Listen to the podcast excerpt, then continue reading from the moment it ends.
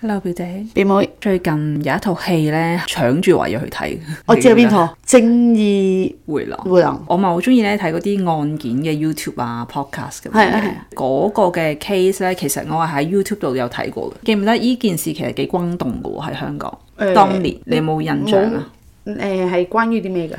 我哋完全完全冇唔知啊乜印象。誒阿仔啦，引阿媽阿爸阿媽就誒、上去一個佢自己新租嘅一個一間屋度，跟住咧就殺咗佢啦。幾日之後咧就喺 Facebook 度就寫 post 話啊唔見咗阿爸阿媽，佢阿爸阿媽就話佢會翻咗大陸，但係咧就冇聯絡啦咁樣，咁就叫大家幫手咁樣咯。哦哦跟住仲要去接受傳媒訪問嘅，點知就好快就俾人哋發現咗，其實係佢殺嘅咯。你冇印象啊完全喺大角咀嗰嗰間屋。冇印象，哦，誒、我對呢個案件非常之吸引我咯，係係啊，咁樣，咁所以咧，當《正義回廊》上嘅時候咧，我知道係用呢個嚟到做呢個劇本嘅時候，我就好想睇啦。哦，咁當然我睇完之後都覺得勁好睇啦。佢嗰個重點咧，其實就唔係 focus 喺點樣殺啊，點樣 plan 行動啊，重點唔係呢度。係個重點係發生咗呢件事之後，陪審團去點樣審理，即係點樣去睇呢件事咯。呢件事咧又牽涉多一個人嘅，就係、佢個朋友。佢係個朋友咧智商唔係正常人嘅智商嚟，即係有少少偏低。低智商咁哦樣嘅。 ，OK，究竟佢有冇罪咧，先至係一個重點啊咯。即係大家點樣睇呢件事咯。哦，OK，係啊，我以為套戲係講佢點解要去殺佢阿爸阿媽，有啲心理，有心理即係哦都有心理。有啊，但係誒、呃我我估佢冇好着跡地講嘅點係係解。咁但係咧，我嗰個印象好深刻嘅畫面咧，就係、呃我估因為而家應該啲人都要睇都睇晒㗎啦。未有今晚睇，你明？你今日 睇無端端懷疑嘅。 你講啊，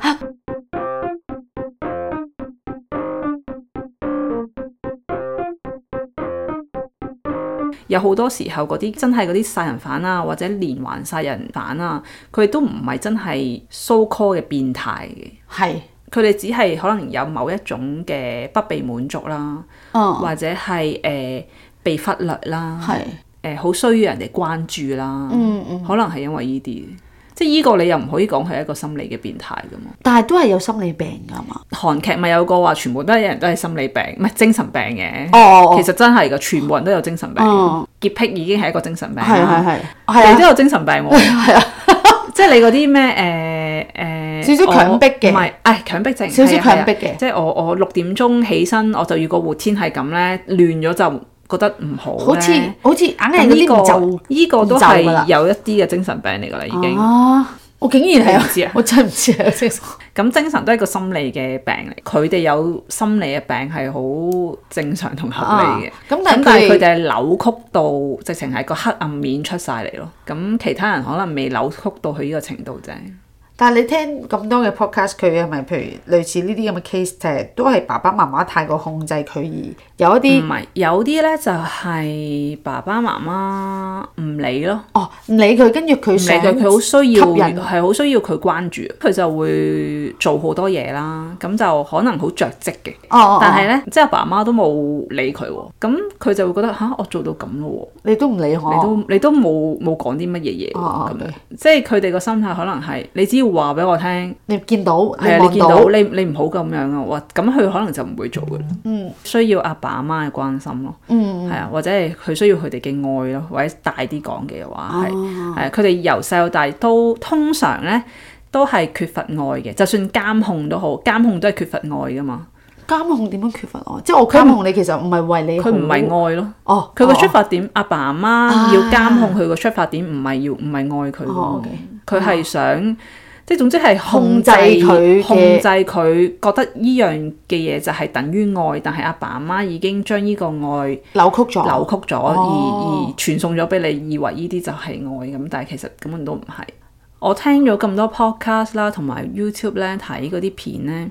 我諗啊，八成九成都係缺乏愛嘅。但係佢哋點解咁高調去話俾人聽，我去做咗呢件事？通常咧，呢啲嘅連環殺人犯咧，佢哋會覺得自己叻好多嘅，但係佢哋真實真係醒嘅，即唔係 I Q 知係特別高嘅，唔知唔係哦哦唔係 IQ 特別高，但係佢覺得自己特別叻咯，勁哦咯，哦，係啊。但係就其實係懦弱噶嘛，因為佢淨係識得咁樣去殺人啊嘛，哦其實係懦弱噶嘛，但係佢會覺得自己好勁咯，警察查唔到，但哦係佢要俾線索，即係呢啲連環嘅殺人犯就會嗰個嘅特徵就係呢樣嘢咯，嗯即係佢哋點都會留啲線索俾你嘅，哦，係啦、咁如果唔係連環殺人犯咧，就唔會留線索咁啊，通常都唔會想俾人知噶嘛。係啊，一啲普通嘅手法。有啲咧殺阿爸阿媽嘅咧，好大機會咧都係阿爸阿媽壓制咗當事人嘅本性咯。你陣間睇《正義回廊》咧，都會係嗰個人就係被壓抑咗一啲係本性，然後扭曲咗，咁而亦都唔能夠喺一啲方面得到滿足，咁所以就喺腦腦裏面可能幻想好多嘢啦。嗯，咁其實佢幻想嘅世界咧，其實同佢現實個世界係咪相同咧？又未必 係相同。係，咁樣咯。佢嗰個幻想又係咪事實咧？對佢嚟講係一個事實嚟嘅喎，哦哦，因為佢真係感覺有到個諗世界係咁啊嘛，哦哦，嗯即係感覺到阿爸阿媽其實就係咁啊嘛。咁、但係阿爸阿媽係咪真係咁樣咯？有可能真係唔嗯係嘅喎。咁、而所以其實每個人咧眼前睇嘅嘢咧，都係佢自己世界嘅嘢嚟嘅咋。嗰、件事係咪叫做真實咧？嗯，其實唔係嘅。係，我哋每個人都有自己真實嘅世界咯。我睇嘅真實嘅世界同你都唔同。喺《正義回廊》嗰度呢，即係我就會睇到呢一點咯。佢阿哥去探嗰個細佬嗰一幕呢，我其實深刻嘅。你去講，但係我真係係啊，監禁咗之後啦，係跟住個細佬都話。大家就仲喺度即係討論緊我嘅嘢咁樣嗰啲啦，哦哦，OK，然後有一刻就係個阿哥抌低咗個聽筒，哦，就唔想再聽，即係唔想再接觸阿細佬。跟住阿細佬呢，佢一直以嚟都係好冷靜嘅，但係佢依一刻就崩潰咗咯。嗯，你覺得係咩原因？原因我覺得佢望到呢就哥係，哥對佢有一種失望或者係，嗯，嗰個其實係唔陪佢玩。哦，即係佢一路建立嗰、個，即係佢自己建設個世界就係、誒大家要關注我，我殺咗人呢，但係大家大家個就焦圍點住我都係嚟我，走係啊，哦哦圍住我而轉啊！嗯，但係當阿哥抌低個聽筒，然後頭也不回咁樣走走嘅嘅時時候候嗯咧，佢係已經冇人再陪佢玩啦，即係阿哥已經唔陪佢玩啦。哦咁所以佢係嗰嗰個世界 有一忽零件冇喐錯，冇咗，然後佢個世界嗯佢唔喐啦先喐唔到咯。哦，每個人都係喺個世界度自即係自己眼見嘅世界咁樣運作，但係當誒、呃大家接觸嘅時候，當嗰個人嘅反應唔係我預期或者係哦同我一路接觸嘅反應有唔同呢，其實我就會有少少吓咁樣，即係有少少打破咗。即係如果你唔係唔係用常規嚟到對我嘅話呢，有少少打破咗我嘅世界咯。哦，我哋成日好多時候咧都會誒、呃想符合，都唔係叫想嘅，即係唔覺意咧就會跟咗你你嗰個玩法去玩咁樣。嗰、個殺人犯殺咗人啊嘛，係咁大家個 focus 誒同埋大家討論嘅焦點都係喺佢度，都係好正常，因為佢呢件事係非常之轟動噶嘛。同埋你殺阿爸阿媽喎，係仲要係嗯咁樣分屍喎咁樣，咁但係佢佢就係想咁樣咯，大家。係，但係當有一個人唔係咁樣嘅時候咧，對佢嚟講衝擊好，咁就係衝擊咗佢個世界。哦，然後佢佢佢建立嘅嘢已經唔能夠再再用翻個套去到做咯。係，咁所以融入翻喺生活上面就係、例如啦，我屋企嗰個兒生仔幾年前佢有啲好似好想打你咁樣嘅，哦，跟住呢，我估佢阿爸阿媽可能都會繼續兇佢咁樣啦。有一下呢，就話：，唉、我唔想再咁樣同你玩咯，我誒、呃我着鞋咯，我唔想再同你玩，我要離開啦咁樣。跟住、就崩潰喊喎。哦，係啊，佢之前一直都冇喊喎，之前一直都 咁樣好似好惡咁樣係啦。啊，跟住我就突然間覺得嗰下，誒點解 即係好似 我係咪因為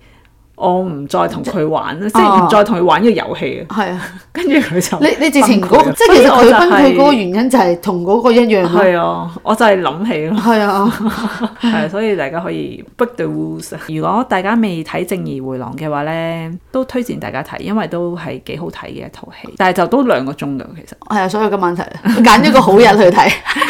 好啦，多謝大家收聽，誒、可以 follow 我哋 IG 九 F dot is not easy，拜拜拜拜。